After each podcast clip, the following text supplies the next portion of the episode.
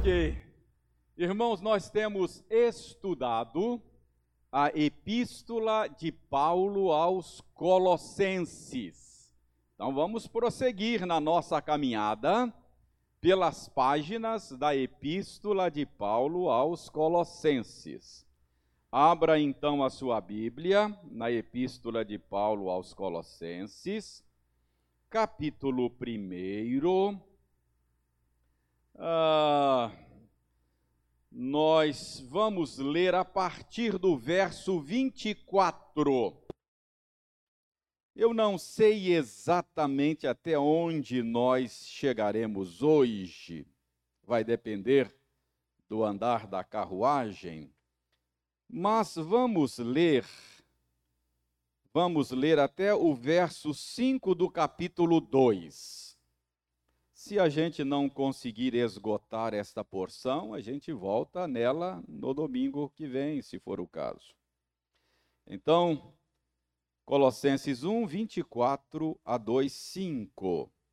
Eu vou ler e os irmãos acompanham silenciosamente aí em suas Bíblias.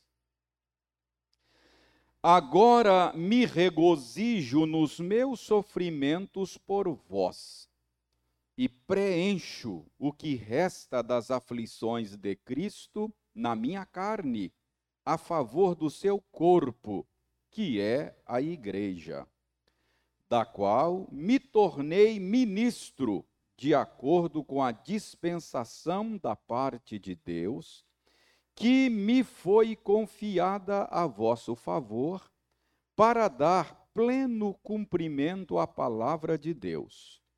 O mistério que estivera oculto dos séculos e das gerações, agora, todavia, se manifestou aos seus santos aos quais Deus quis dar a conhecer qual seja a riqueza da glória deste mistério entre os gentios, isto é, Cristo em vós, a esperança da glória, o qual nós anunciamos, advertindo a todo homem e ensinando a todo homem em toda a sabedoria, a fim de que apresentemos todo homem perfeito em Cristo. Para isso é que eu também me afadigo, esforçando-me o mais possível, segundo a eficácia que opera eficientemente em mim. Gostaria, pois, que soubesseis quão grande luta venho mantendo por vós pelos laudicenses e por quantos não me viram face a face, para que o coração deles seja confortado e vinculado juntamente em amor, e eles tenham toda a riqueza da forte convicção do entendimento, para compreenderem plenamente o mistério de Deus, Cristo em quem todos os tesouros da sabedoria e do conhecimento estão ocultos. Assim digo, para que ninguém vos engane com raciocínios falazes. Pois, embora ausente quanto ao corpo, contudo em espírito estou convosco, alegrando-me e verificando a vossa boa ordem e a firmeza da vossa fé em Cristo. Muito bem, vamos orar pedindo ao Senhor a bênção da iluminação. Senhor, ao nos debruçarmos sobre a Bíblia, nós queremos ver além da mera letra, além de conceitos e ideias, além de palavras e frases, nós queremos ver o nosso Redentor.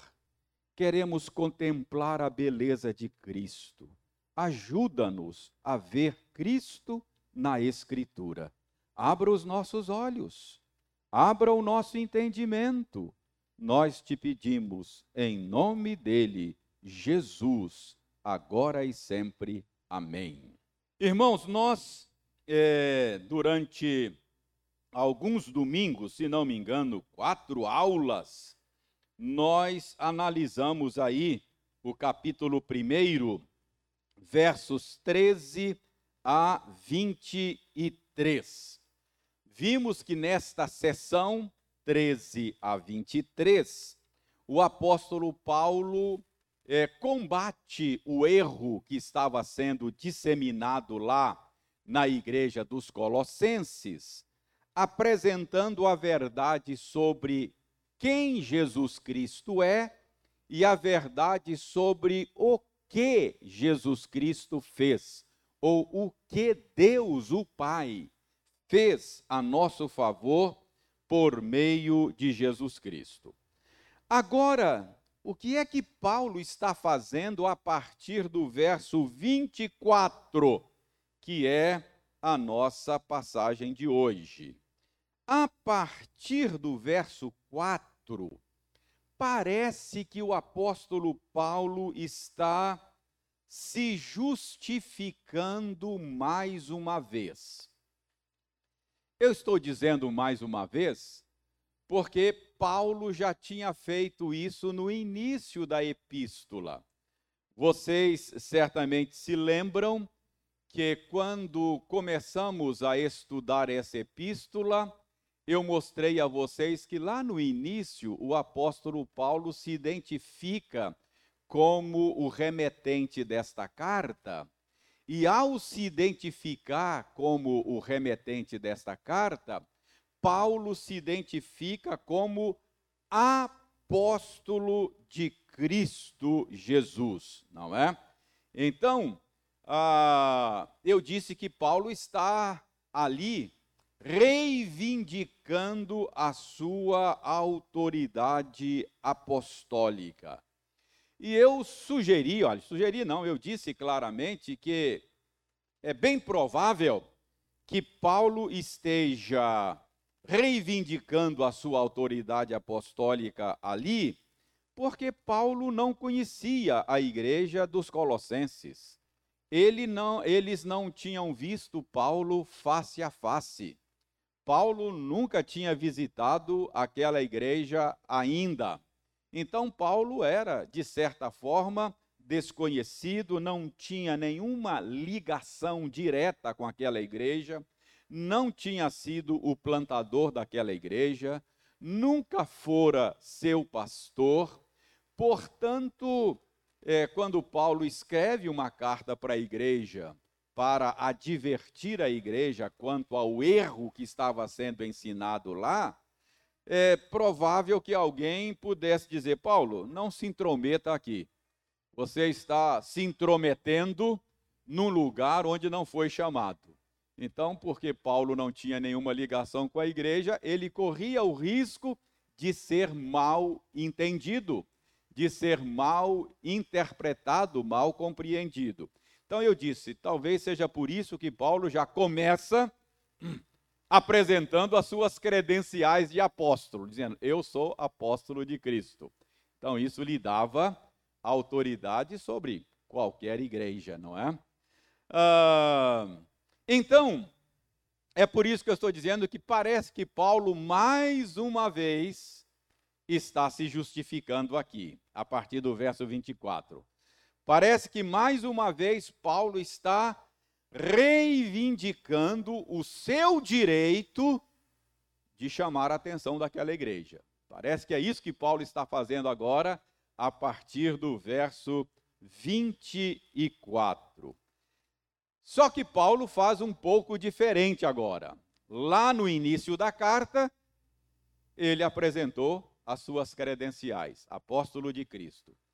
Mas agora, ele parece estar apresentando o seu serviço em favor daquela igreja. Parece que é isso que Paulo está dizendo. Paulo, Paulo embora não fosse o, o fundador da igreja, Paulo, embora não tivesse sido pastor daquela igreja, embora Paulo nunca tivesse visitado a igreja, embora eles não tivessem visto Paulo face a face em nenhuma ocasião, Paulo está dizendo: Eu sou servo de vocês, eu ministro a vocês. O meu ministério é também para benefício de vocês.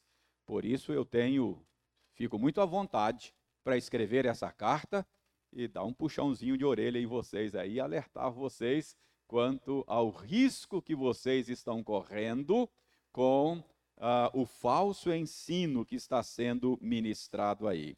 Então dê uma olhada no verso 24, como é que Paulo faz isso? Ele começa fazendo isso. Olha só. Verso 24. Agora, Paulo diz, depois de dizer quem Cristo é e o que Cristo fez, ele diz: Agora me regozijo nos meus sofrimentos por vós. Olha só. Me regozijo nos meus sofrimentos por vós. Lembre-se, Paulo estava preso, muito provavelmente em Roma, quando ele recebeu a visita de Epáfras, que trouxe notícias da igreja, contou a Paulo que lá estava sendo disseminado um ensino falso, perigoso, e Paulo, então, tomou a iniciativa de enviar uma carta à igreja. Então, Paulo estava preso quando escreveu essa carta. Então, Paulo certamente está falando aqui dos seus sofrimentos na prisão. Paulo estava encarcerado. Mas ele diz: agora me regozijo nos meus sofrimentos por vós. Embora não fosse o fundador da igreja dos Colossenses, embora não fosse seu pastor, Paulo lembra aqui que estava sofrendo por eles, não é? Ah, era um sofrimento que era para o benefício dos colossenses. É isso que Paulo está lembrando aqui os sofrimentos de Paulo na prisão eram sofrimentos em favor dos colossenses. Talvez você vai dizer, mas como assim? Como é que Paulo estava sofrendo pelos colossenses? Ele sequer conhecia a igreja? O que aquela igreja tinha a ver com os sofrimentos de Paulo? De que maneira os sofrimentos de Paulo beneficiava a igreja dos colossenses. Qual é a ligação entre uma coisa e outra? Paulo explica, veja aí, Paulo explica ainda no verso 24. Paulo explica isso dizendo que com a sua prisão, ele estava preenchendo o que restava das aflições de Cristo na sua carne, a favor do corpo de Cristo, que é a igreja. Então veja bem, veja aí no final do verso 24, Paulo diz que com os sofrimentos dele, com a prisão dele, ele estava preenchendo, ele diz: preencho o que resta das aflições de Cristo na minha carne a favor do seu corpo, que é a igreja. Notem, a expressão corpo de Cristo que Paulo usa aqui é uma expressão usada para se referir à igreja em geral, a igreja universal. Não estou me referindo à denominação do Edir Macedo, viu? Igreja Universal. igreja Universal é, é, a igreja de todos os tempos, todos os lugares, é a igreja de maneira generalizada em todas as épocas da história, é, que é o corpo de Cristo. O corpo de Cristo é toda a família de Deus espalhada sobre a face da terra. Então, Paulo está dizendo aqui que o sofrimento dele era a favor do corpo de Cristo ele diz: Eu preencho o que resta das aflições de Cristo na minha carne, a favor do seu corpo, que é a igreja, de maneira geral. Ora, a lógica é simples.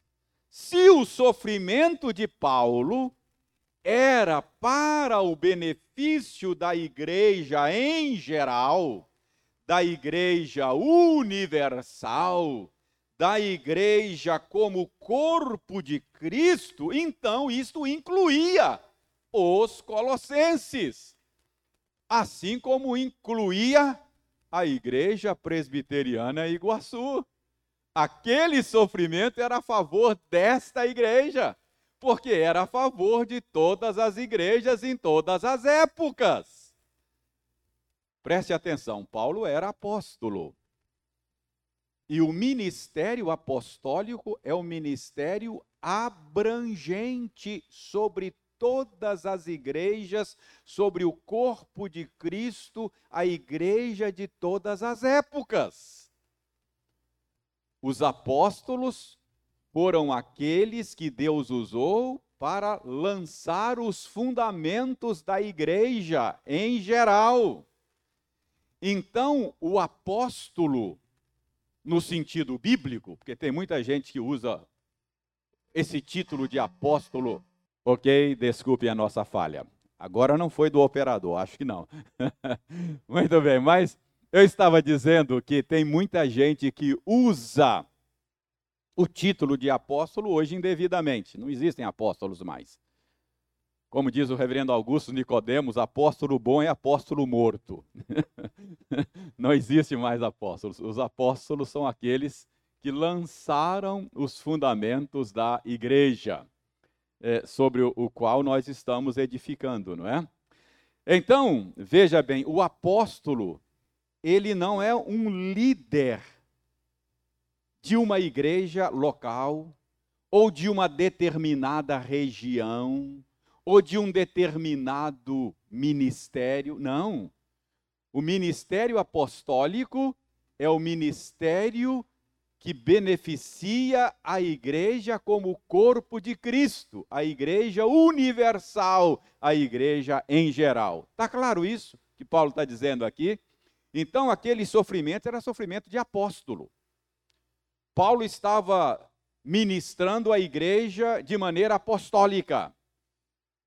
Ninguém, senão os apóstolos, tem um ministério tão abrangente, não é? Uh, você pode ter um ministério, um ministério abrangente, numa determinada região, num determinado país, numa determinada denominação, mas somente os apóstolos têm o ministério que abrange a igreja de todos os lugares e de todas as épocas. Entendeu?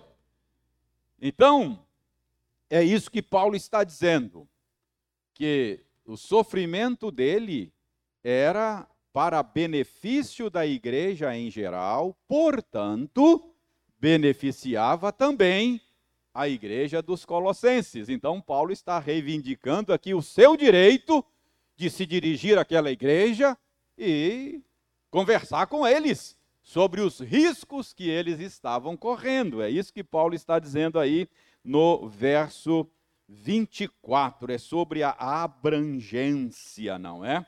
Porque Paulo não era responsável por uma igreja em particular, Paulo era responsável pela igreja de todas as épocas, de todos os lugares, como apóstolo que era. Mas Paulo faz uma, uma afirmação aqui que a gente precisa pensar sobre ela, não é? Paulo diz que estava preenchendo com os sofrimentos dele o que restava das aflições de Cristo. O que, que é isso? Como é que Paulo preenchia o que restava das aflições de Cristo. Será que Cristo não sofreu o suficiente e Paulo precisava dar uma mãozinha? Completar o que estava faltando das aflições de Cristo pela igreja? Será que será que o sofrimento de Paulo tinha uma natureza redentora como o de Cristo? Será que Paulo Paulo é nosso salvador como Cristo é nosso Salvador? Estranho essa afirmação de Paulo, não é? Ele diz aqui que completava com os seus sofrimentos aquilo que restava dos sofrimentos de Cristo. Uh, irmãos, uh, certamente não é isso que Paulo está dizendo. Certamente o que Paulo está dizendo aqui é, é aquilo que eu já acabei de afirmar, que os sofrimentos dele, o ministério dele tinha uma abrangência universal. Então, nesse sentido, é que o sofrimento dele preenchia ah, o que restava das aflições de Cristo. Ah, prestem bem atenção. Paulo vai dizer aí logo na frente, deixar isso mais claro. Veja o que ele diz no verso 25 sobre a natureza deste ministério apostólico. Ele diz aí que ele recebeu esse ministério da parte de Deus mesmo. E qual era a tarefa que Deus deu aos apóstolos? Verso 25. Ele diz que a tarefa confiada aos apóstolos, está aí no verso 25, é a tarefa de dar pleno cumprimento à palavra de Deus. Está aí no final do verso 25, não é? Então, a, a, a, o que foi confiado aos apóstolos é a tarefa de dar pleno cumprimento à palavra de Deus.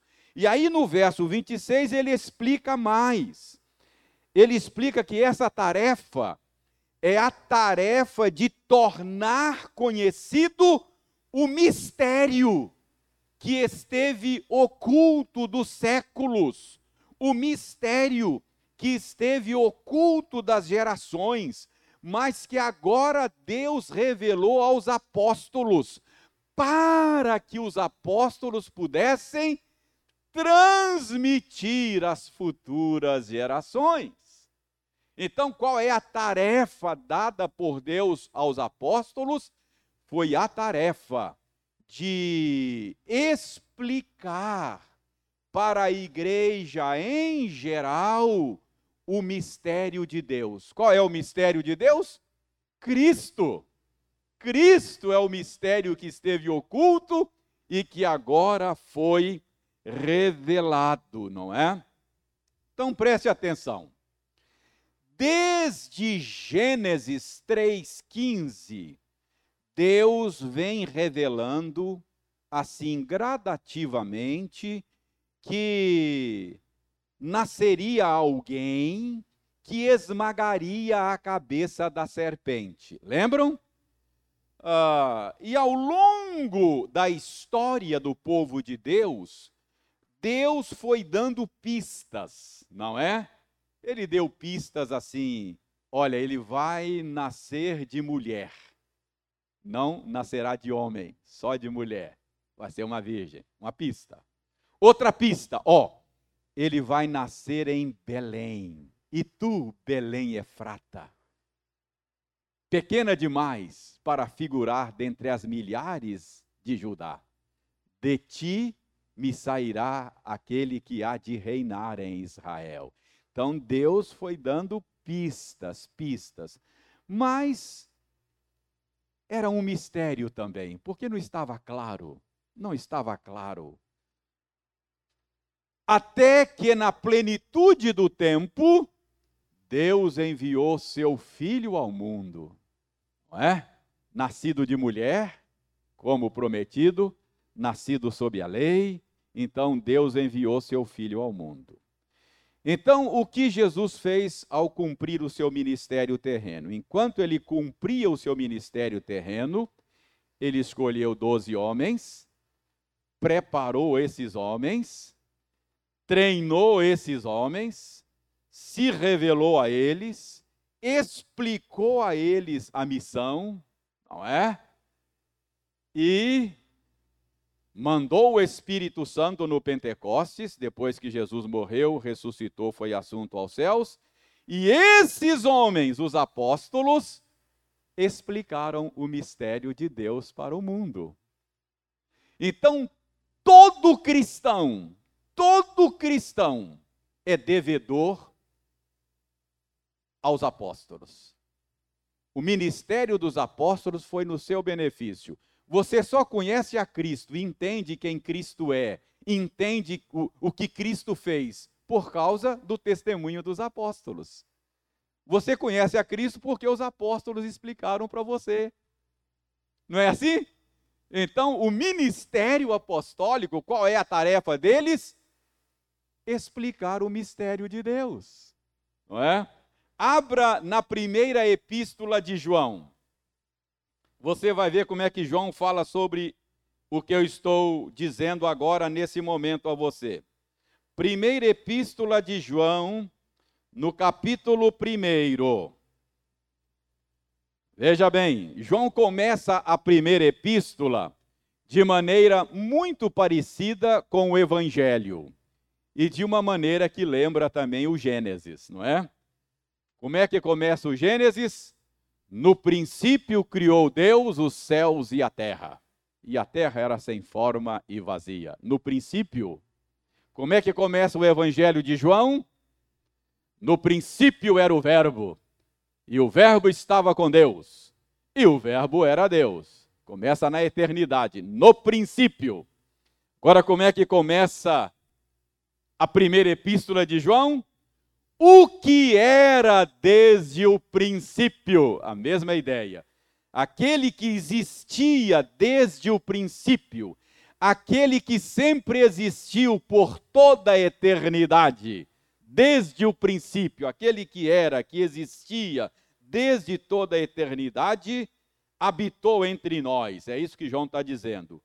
E o que temos ouvido, e o que temos visto com os nossos próprios olhos, o que contemplamos e as nossas mãos apalparam com respeito ao Verbo da vida. Então, o que, que João está dizendo? Aquele que sempre existiu habitou entre nós, aquele que era desde o princípio. E quando ele habitou aqui, nós o vimos com esses olhos que a terra há de comer. Nós apalpamos, tocamos nele, nós estivemos com ele, fomos escolhidos pessoalmente por ele, fomos treinados pessoalmente por ele. Então eles receberam a explicação do mistério de Deus do próprio mistério revelado. Então eles receberam em primeira mão. Você recebeu de segunda mão, você recebeu dos apóstolos. Eles receberam do próprio Cristo. Então nós recebemos do próprio Cristo. Agora, verso 2. E a vida se manifestou e nós a temos visto. E dela damos testemunho e vô-la anunciamos, a vida eterna, a qual estava com o Pai e nos foi manifestada. O que temos visto e ouvido, anunciamos também a vós outros, para que vós igualmente mantenhais comunhão conosco. Ou seja, nós recebemos de primeira mão e nós anunciamos a vocês para que vocês possam experimentar a mesma comunhão que nós experimentamos. Embora você receba de segunda mão, por meio do testemunho dos apóstolos, a sua comunhão com Ele não é inferior. Entendeu? Então é isso que ele está dizendo aqui. Ah, e ele diz: que comunhão é essa? Ora, a nossa, final do verso 3. Ora, a nossa comunhão é com o Pai e com seu Filho Jesus Cristo. Então, por meio do testemunho dos apóstolos, você mantém comunhão com o Filho. E quem mantém comunhão com o Filho, mantém comunhão com o Pai. Você é conectado a Deus por meio do testemunho dos apóstolos, não é? Ah, e aí ele, ele diz, verso 3: O que temos visto e ouvido, não, melhor, verso 4, não é? Estas coisas, pois, vos escrevemos, para que a nossa alegria seja completa. Entendeu o que Paulo está dizendo? Vamos voltar para Colossenses agora. Então, uh, voltando lá para Colossenses Deixe-me localizar Colossenses aqui. Colossenses capítulo 1, que é o nosso texto, não é? Entendeu agora o que Paulo está dizendo aí nos versos 24, 25 e 26? Não é? Uh, e até o 27. Então, Paulo está dizendo aí que ele se sentia no direito de escrever essa carta aos Colossenses, porque ele estava preso, o sofrimento dele era sofrimento de apóstolo, o ministério dele era ministério de apóstolo, portanto, era para o benefício da igreja em geral e, portanto, era para o benefício dos colossenses. Paulo está dizendo: Eu recebi como apóstolo a tarefa de explicar o mistério de Deus. Mistério que esteve oculto por gerações, mas agora Deus revelou e os apóstolos receberam em primeira mão dele e passaram para frente para o corpo de Cristo em geral. É nesse sentido que a igreja é apostólica, ou seja, a igreja cristã é uma igreja apostólica nesse sentido também. Recebeu dos apóstolos a explicação do mistério é, de Deus. Você percebe isso no cano, não é? No cano você tem, você tem, no cano do Novo Testamento, você tem quatro evangelhos: Mateus, Marcos, Lucas e João. Esses quatro evangelhos são como que biografias de Jesus. Estão contando, narrando a história de Jesus em perspectivas diferentes, não é? Quatro. Aí depois você tem as epístolas. O que, que são as epístolas? É a explicação do mistério de Deus. É a explicação quem é Jesus e o que ele fez, não é? É uma explicação sobre o mistério de Deus. Todos nós conhecemos e entendemos o mistério de Deus porque os apóstolos interpretaram para nós, porque eles explicaram para nós. Lembram? Jesus Cristo treinou esse grupo, e mais Jesus falou assim: Olha, eu tenho muita coisa para dizer para vocês ainda. Jesus falou com eles, mas no momento ainda não é hora. Quando o Espírito Santo vier, o Espírito Santo vai guiar vocês a toda a verdade. Verdade a meu respeito, a respeito da minha obra, a respeito do mundo, a respeito da consumação. Vocês vão, vão ficar mais inteirados. Aí os apóstolos passaram para nós a explicação. Então é isso que Paulo está dizendo. Paulo está aqui, de alguma maneira, se justificando, não é? Ele recebeu a tarefa de explicar o mistério de Deus. Uh, desse modo, eh, Paulo se sente à vontade para se dirigir à igreja dos Colossenses, como ele como ele está fazendo. Agora a pergunta é: como é que Paulo desincumbia-se desse ministério apostólico? Como é que ele como é que ele levava a efeito essa tarefa que Deus lhe deu e que lhe dava direito de se dirigir à igreja dos Colossenses? Verso 28, Paulo vai dizer como é que ele se desincumbia disso verso 28. O qual, isto é, Cristo, o mistério de Cristo, nós anunciamos, então Paulo anunciava Cristo, anunciava o mistério de Cristo, advertindo a todo homem e ensinando a todo homem em toda sabedoria, a fim de que apresentemos todo homem perfeito em Cristo Jesus.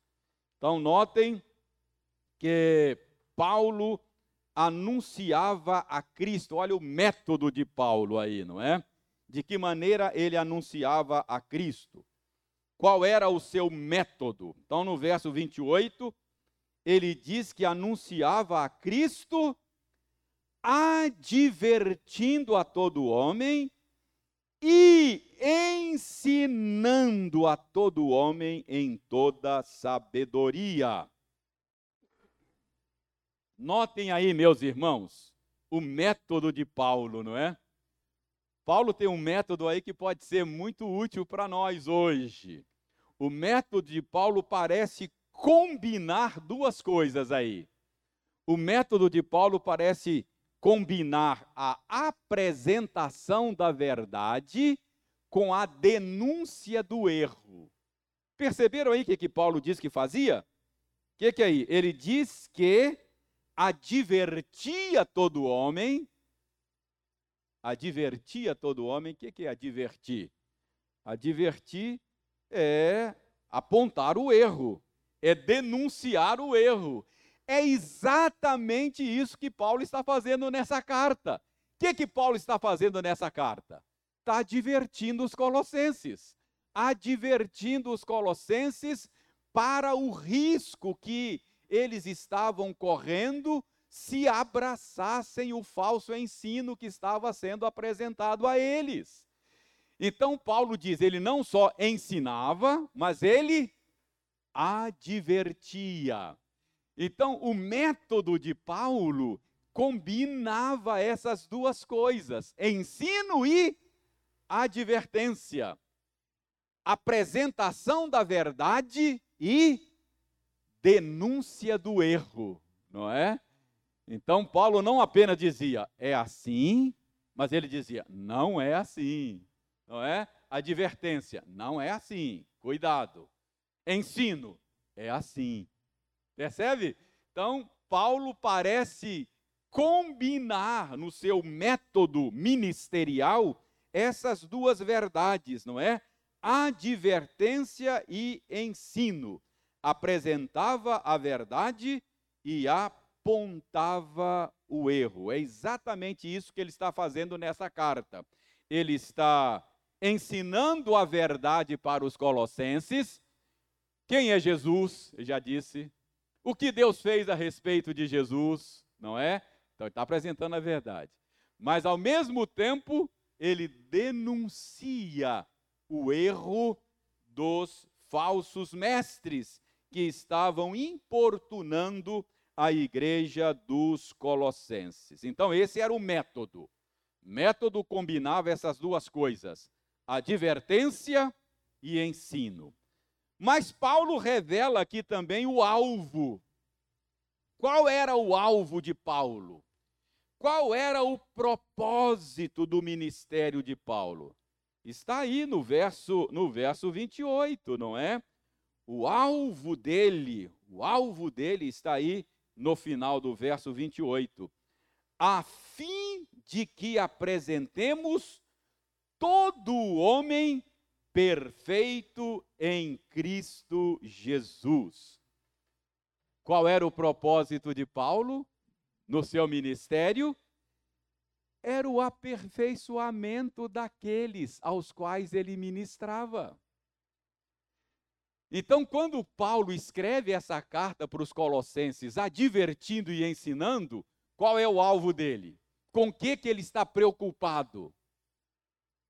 com o aperfeiçoamento dos seus leitores, com o aperfeiçoamento dos colossenses. Paulo fazia isso a fim de que todo homem fosse apresentado perfeito em Cristo Jesus. Então, Paulo estava preocupado com o crescimento espiritual deles. Paulo está aqui trabalhando para levá-los à estatura de varão perfeito. Paulo está trabalhando para que eles alcancem a verdadeira varonilidade. Qual é a verdadeira varonilidade? Quem é o varão perfeito? Jesus. Paulo está trabalhando para que os seus leitores sejam mais parecidos com Jesus. Então, esse é o alvo. É o alvo da ministração de Paulo. Qual é o método? Advertência e ensino. Ele adverte e ele ensina. Denuncia o erro, apresenta a verdade. Não é? Às vezes a gente. É, é, esse é o método que Paulo faz. E Qual é o alvo? Qual é o propósito? A fim de que aqueles aos quais eu ministro sejam aperfeiçoados, se tornem mais parecidos com Jesus. Então, o aperfeiçoamento deles era o alvo de Paulo, não é? Irmãos, aqui a gente tem uma aqui a gente tem uma lição muito muito importante para nós, sabe? Durante a semana, enquanto eu me debruçava sobre esse texto, orava a Deus, meditava, tentava entender o que o Espírito está dizendo aqui, sabe que eu fui confrontado algumas vezes pelo Espírito Santo enquanto estudava esse texto. Ah, eu comecei a me perguntar: aplicar na minha própria vida o ensino do texto. Comecei a me perguntar: qual é o alvo do meu ministério? Eu, como Paulo, ensino, eu eu ministro as pessoas, eu, eu advirto, aponto erros, eu me esforço para apresentar a verdade, mas o que, que eu estou buscando enquanto eu estou advertindo e ensinando, não é? E eu tive que sondar o meu coração para ver se, se o alvo meu é o aperfeiçoamento daqueles a quem eu ministro. Porque, irmãos, é muito fácil hoje a gente fazer essas coisas com o propósito errado. Não é? É muito fácil. Ah, às vezes eu percebo que tem obreiro cristão, pregador, pastor, que parece que o alvo deles é entreter os seus ouvintes. É. Tem hora que eu vejo certos pastores, certos professores de Bíblia, que parece que está mais preocupado em fazer os seus ouvintes rirem do que serem aperfeiçoados. Ou fazê-los sentir bem, ter bons sentimentos, não é? Tem hora que eu fico preocupado com isso, não é? O propósito do ministério parece fazer as pessoas rirem, se entreterem, não é? Irmãos, eu não estou dizendo que o humor não seja uma coisa legítima. Né? Você não precisa ser ranzinza, carrancudo. Rir não é pecado. Eu não estou dizendo que o humor seja uma coisa pecaminosa. E nem estou dizendo que que não haja não haja lugar para humor na ministração cristã, no sermão, na aula de escola dominical. Eu não estou dizendo que não haja lugar para o humor, há lugar. O que eu estou dizendo é que não é esse o nosso papel principal. Não é essa a nossa vocação. A nossa vocação é o aperfeiçoamento daqueles a quem ministramos. Ah, então, quando eu venho aqui, estou aqui agora, eu tenho que estar buscando o aperfeiçoamento de vocês, apresentar todo homem perfeito em Cristo Jesus. Eu não posso vir aqui só para entreter vocês. A minha vocação não é de palhaço. A minha vocação é de pastor, é, é diferente. Há lugar para humor? Há. Mesmo no púlpito, mesmo na aula, ah, eh, não tem nenhum problema, não é? Mas não é o nosso papel principal. Ah, pode ter como uma nota de rodapé, um adendo, não é? Algo secundário, mas não é o principal. Não é essa a nossa vocação, não é? Então, é, é isso que eu estou dizendo aqui. Ah, ah, quando, quando o obreiro cristão, o professor de Bíblia, o pregador do Evangelho, não está como o apóstolo Paulo, focado em apresentar todo homem perfeito em Cristo Jesus, ele está errando o alvo. Não é esse o alvo, não é esse o propósito, não é? Mas há outras maneiras de errar o alvo também, né? Há outras maneiras. Por exemplo, às vezes, em lugar de buscar o aperfeiçoamento daqueles aos quais ministram, a gente acaba buscando reconhecimento. Preparo o meu sermão, preparo a minha aula, não porque eu quero levar os meus ouvintes à estatura de varão perfeito, mas é porque eu quero ser reconhecido. Eu quero mostrar o quanto eu sei da Bíblia, quero mostrar como eu sou um bom professor, quero mostrar como eu sou um bom pregador e eu quero que as pessoas me reconheçam. Errou o alvo também. O alvo não é esse. Qual é o alvo? O alvo é apresentar todo homem perfeito em Cristo Jesus. Então eu fiz essa reflexão essa semana e eu falei: Deus tenha misericórdia de mim. Me ajuda a cumprir o meu ministério com o alvo certo. Ah, eu não quero errar o alvo. Eu quero, eu quero apresentar todo homem perfeito em Cristo Jesus.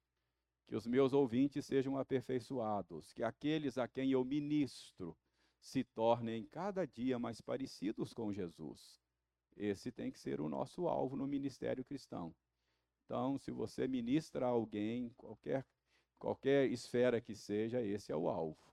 Se você está buscando reconhecimento, querendo ser reconhecido, se você está é, entretendo pessoas, uh, esse não é o alvo. Você está errando o alvo, ok?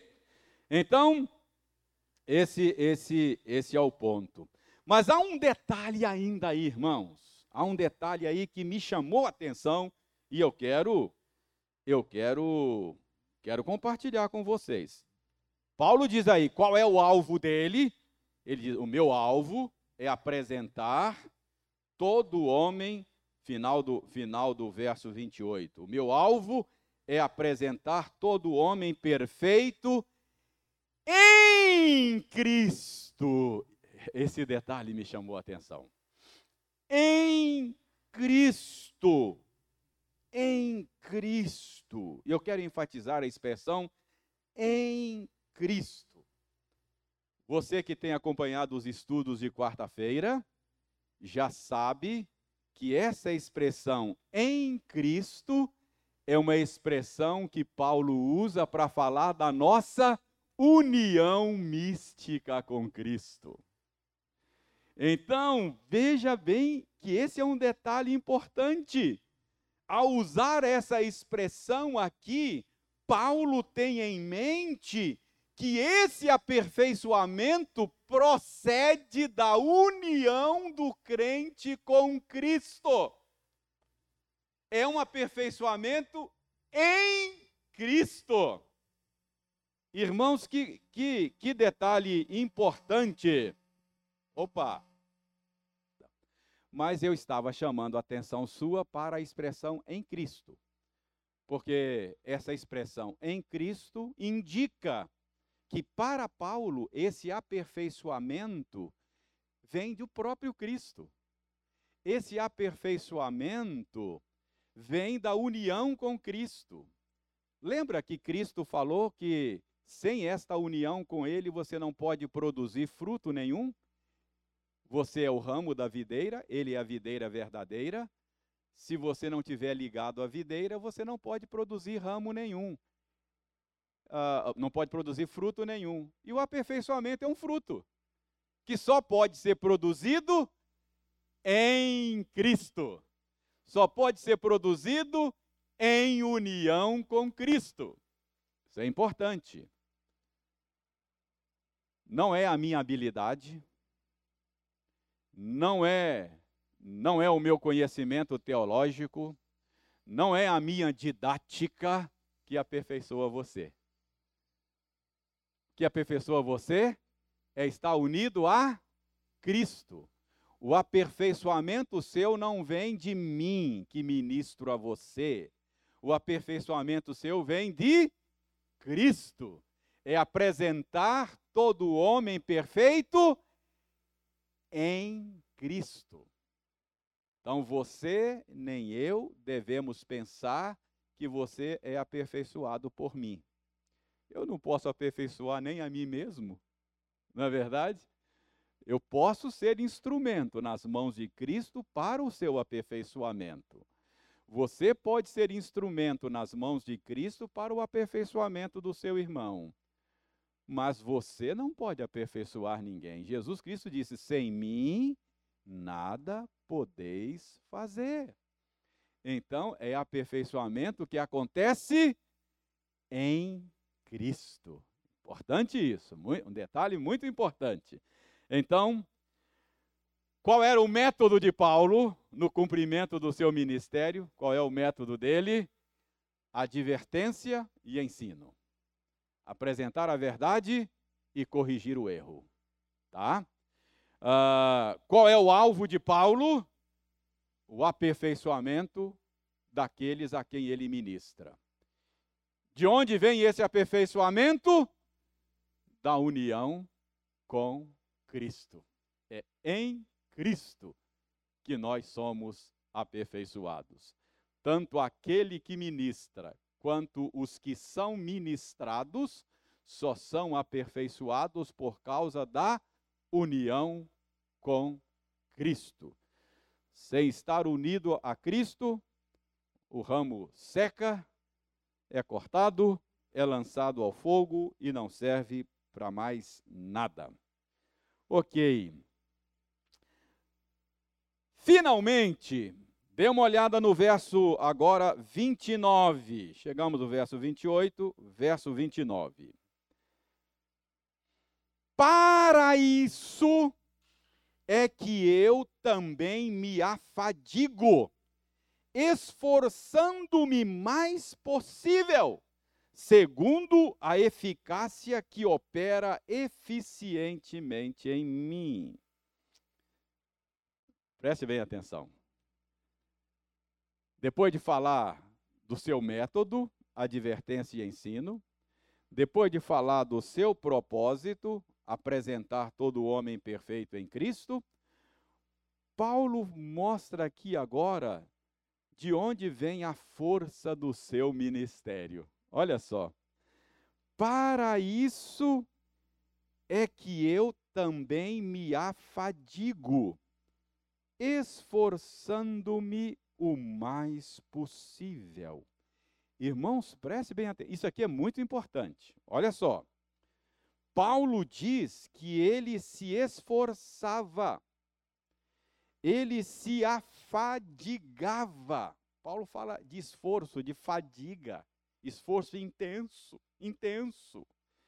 Ele diz que se afadigava o mais possível. Isso é muito importante. Então, por detrás do ministério de Paulo havia o quê? Esforço, fadiga intensa, o mais possível. Irmãos, isso aqui é muito importante.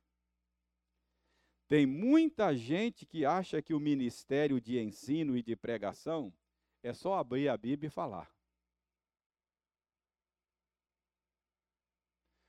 Quero que você saiba que por detrás dessa aula que eu estou dando aqui, tem horas de esforço e de fadiga.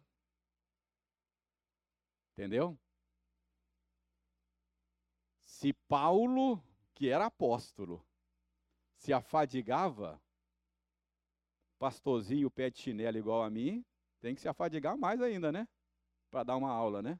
Se Paulo, que tinha, se, tinha, tinha que se afadigar, tinha que se esforçar. Então, isso é muito importante.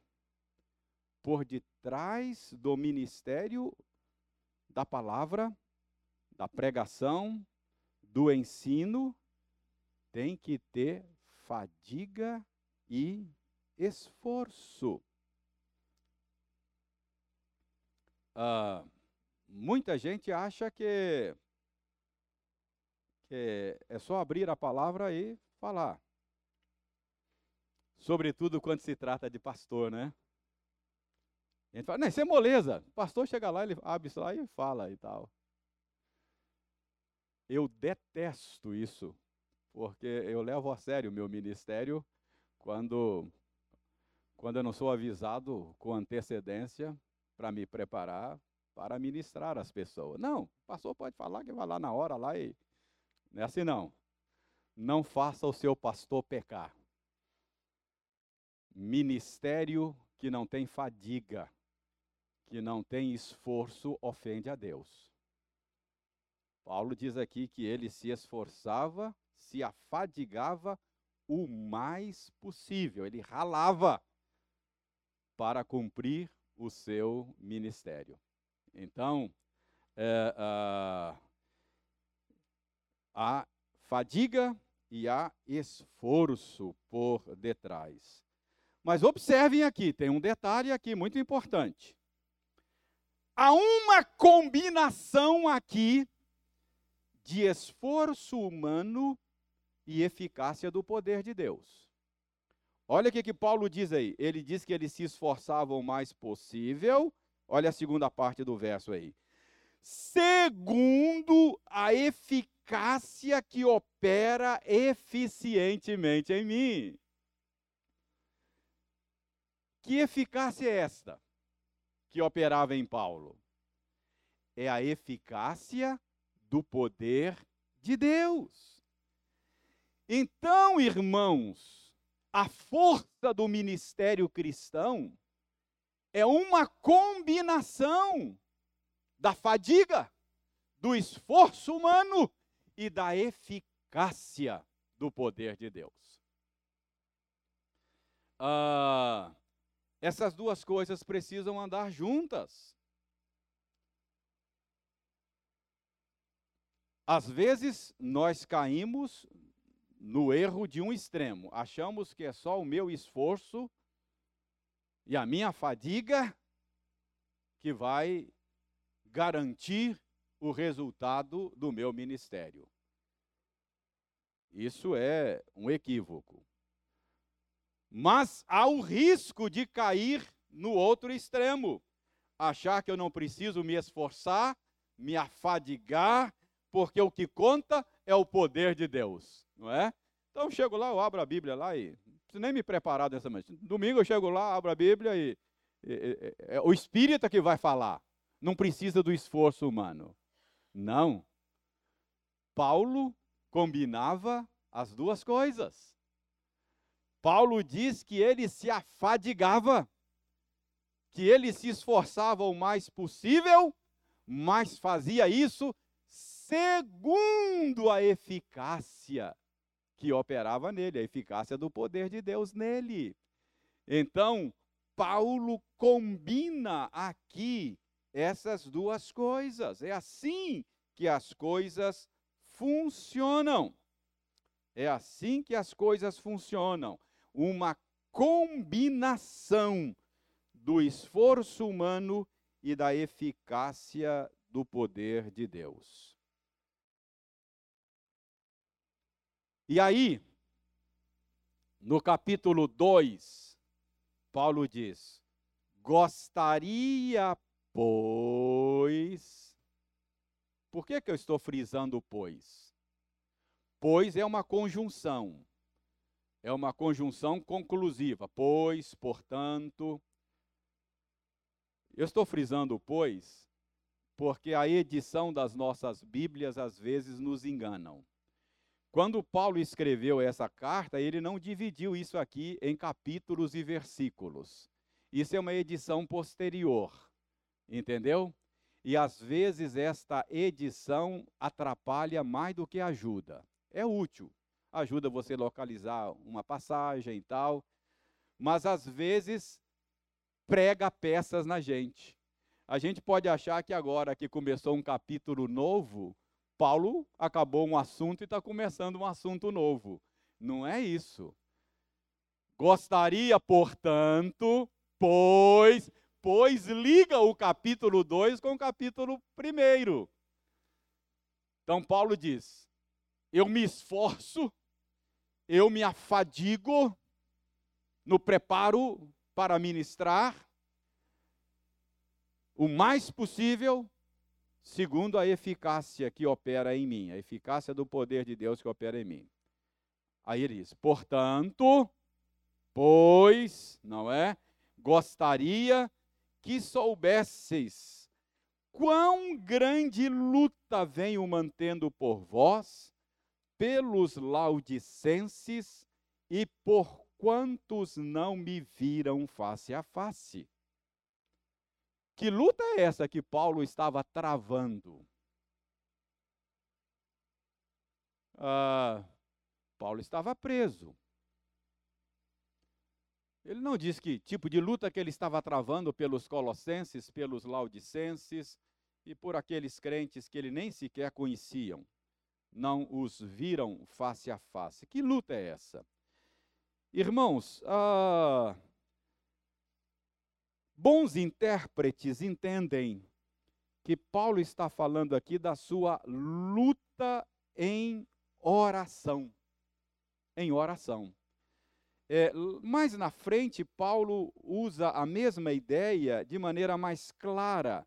Veja o capítulo 4. 4. Ah, quando ele manda a saudação de Epáfras para os Colossenses. Verso 2. Capítulo 4, verso 2, ele, ele manda aí um abraço, manda saudações da parte de Epáfras, que estava com ele na prisão foi visitá-lo.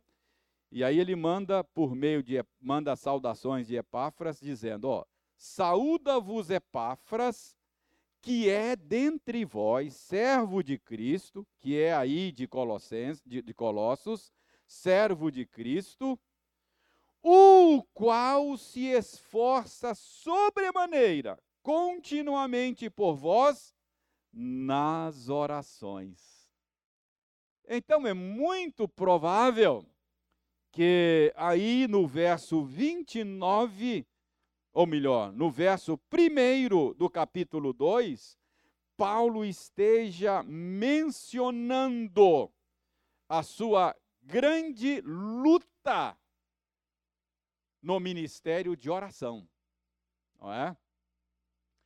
Então, quando eu falo de que por detrás do ministério tem tem esforço, ralação, tem é, é, é, é a palavra que Paulo usa aqui, uh, esforçando-me e fadiga, afadigando-me o mais possível. Isso inclui não apenas o esforço de estudar a Escritura, mas o esforço de orar, porque lembra, a combinação é esforço humano e poder de Deus. Então, a, a, Paulo inclui aqui esse esforço em oração. É interessante aqui, no verso primeiro, quando Paulo fala aí, é, é, é, gostaria, pois, que soubesses quão grande luta venho mantendo por vós. A expressão grande luta é uma tradução de, é, é, de, de uma palavra que é, agon, é agonizomai. Agonizomai. Essa é uma palavra grega. É, de onde vem o verbo agonizar? Não é? Então, Paulo está dizendo que ele, ele, ele, ele se agonizava também na oração. Isso reforça aquela ideia de que para Paulo a força do seu ministério era uma combinação do esforço humano e da, da, uh, do, da eficácia do poder de Deus. É assim que nós devemos servir, irmãos devemos trabalhar como se tudo dependesse de nós. E devemos orar como se tudo dependesse de Deus. Essas duas coisas andam de mãos juntas, de mãos dadas. E é assim que Deus escolheu operar é, por meio do nosso ministério.